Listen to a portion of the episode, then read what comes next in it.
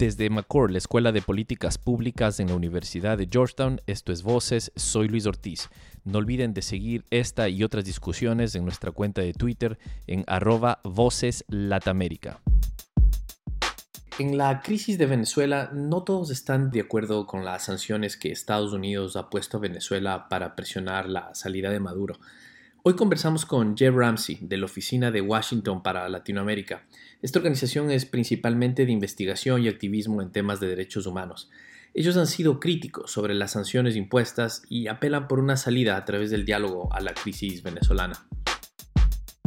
Gracias Jeff por estar con nosotros en este episodio de Voces. Quería preguntarte sobre posible salida militar para la crisis de Venezuela. Yo creo que la estrategia que hemos visto por parte de, Estados Unidos y de gran parte de la oposición en Venezuela es una estrategia basada totalmente en producir un quiebre dentro de la coalición de Maduro. y hasta ahora no hemos visto un quiebre significativo. O sea, si bien algunos generales eh, se han pues, pues reconocido a, Guaidó y se han salido del, del, régimen, o sea, por ahora eh, las Fuerzas Armadas siguen con Maduro. E, e, el otro elemento en esto es que producir un, quiebre dentro de las Fuerzas Armadas es una estrategia fundamentalmente arriesgosa, o sea, y tenemos que reconocerla, porque no sabemos cómo sería ese, quiebre, cómo sería el balance. ¿Será que esto podría dividir las Fuerzas Armadas en la mitad y, terminar pues en un conflicto armado interno? ¿O cuál es el plan para lidiar con las fuerzas no regulares de las Fuerzas Armadas. O sea, sabemos que hay dentro de un medio millón y dos millones de milicianos bolivarianos en, Venezuela y los, colectivos. El punto es, ¿cuál es el plan para lidiar con todo esto? O sea, no podemos negarnos pues, del hecho de que esto podría terminar en, un caos y yo no veo un plan claro para, para evitarlo.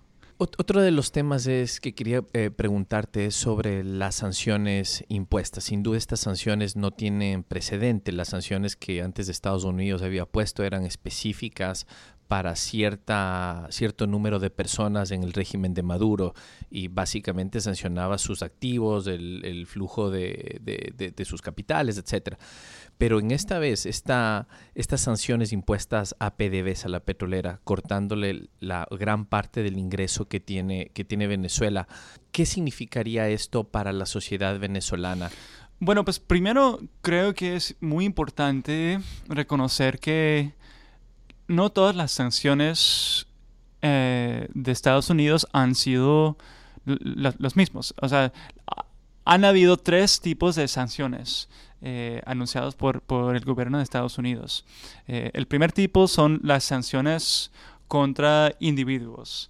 En los últimos dos años, alrededor de 70 personas han tenido sus activos en Estados Unidos congelados, sus cuentas bancarias congeladas y también eh, Estados Unidos pues los ha negado visas. Esas son las sanciones contra individuos. También en agosto de 2017 Estados Unidos impulsó sanciones financieras que limitan la habilidad del gobierno de Maduro de financiar deuda, porque prohíbe a actores en Estados Unidos cualquier transacción que tiene que ver con darle préstamos al gobierno de, Maduro. Pero es muy importante en eso, o sea, reconocer que esas sanciones financieras tenían dos excepciones muy importantes. Primero, esas sanciones financieras no aplicarían a eh, transacciones que tienen que ver con la comida, con la importación de comida, ni con la importación de medicina. Eh, segundo, estas sanciones tienen eh, una clara excepción a la deuda que, que, sea aprobada por la Asamblea Nacional, que es un rol pues, constitucional que, pues, que tiene la Asamblea Nacional. O sea, e, eso debería de pasar ah, normalmente. O sea, cualquier contrato, cualquier tipo de negociación con, con gobiernos extranjeros constitucionalmente, pues eso tendría que, que, ser pues, aprobado por la Asamblea Nacional y Maduro no lo ha hecho. Así que las sanciones financieras, si bien ha habido un riesgo de generar eh, un impacto mayor en la economía y con el tiempo sí hemos visto que, que, ha, tenido un impacto. Eh, es muy importante reconocer que, que no son sanciones generales. Em, ahora bien, las sanciones que, fueron anunciadas em, el 30 de, de, enero por parte de Estados Unidos son sanciones petroleras y esas sanciones son sanciones muy amplias, tienen un impacto inmenso. O sea, básicamente eh, son sanciones que prohíben la exportación por parte de Venezuela del petróleo a Estados Unidos y también prohíben el ingreso y la importación por parte de Venezuela ah, de productos de petróleo refinados. O sea, la verdad es que si bien Venezuela tiene eh, la mayor cantidad de petróleo del mundo, la calidad del petróleo de Venezuela es muy baja, así que Venezuela siempre ha dependido en, eh, en, las refinerías en Estados Unidos para eh, eh, mejorar la calidad de, su petróleo. Así que es, esas sanciones van a tener un impacto mayor muy, muy alarmante. O sea, no, o sea, si bien las sanciones anteriores evitaban pues, e, e, ese impacto humanitario. Eso no, no lo hemos visto aquí. Em, la verdad es que los ingresos del sector petrolero en Venezuela, eh, si bien ha habido un montón de corrupción, eh, la verdad es que el ingreso del sector petrolero eh, paga por el, el 80% de las importaciones del país y eso, eso incluye la importación de comida y medicina. Así que sí hay eh, el riesgo de que estas sanciones van a profundizar la crisis humanitaria y eso nos preocupa mucho. Eh, este tipo de sanciones como un instrumento de presión para, promover un cambio de régimen, ¿qué tan efectivas son?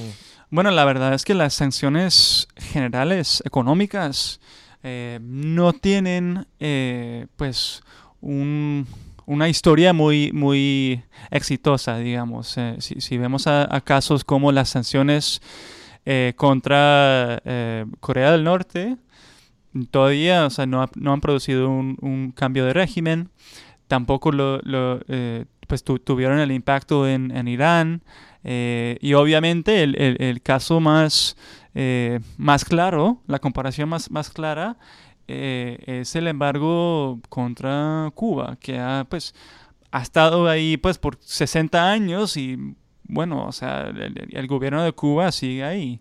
Así que lo que pasa es que los regímenes autoritarios son muy eh, creativos y, hasta ahora no, no, no hemos visto mucha evidencia de que ese tipo de sanción necesariamente produce pues un cambio de régimen si buscamos una salida negociada a la crisis de Venezuela, ¿qué crees tú que se le puede ofrecer tanto al gobierno de Nicolás Maduro como a la oposición para poder sentarlos en una mesa de diálogo? Bueno, primero creo que vale la pena resaltar el hecho de que nadie quiere una salida negociada simplemente para negociar. O sea, el diálogo en sí no es una salida.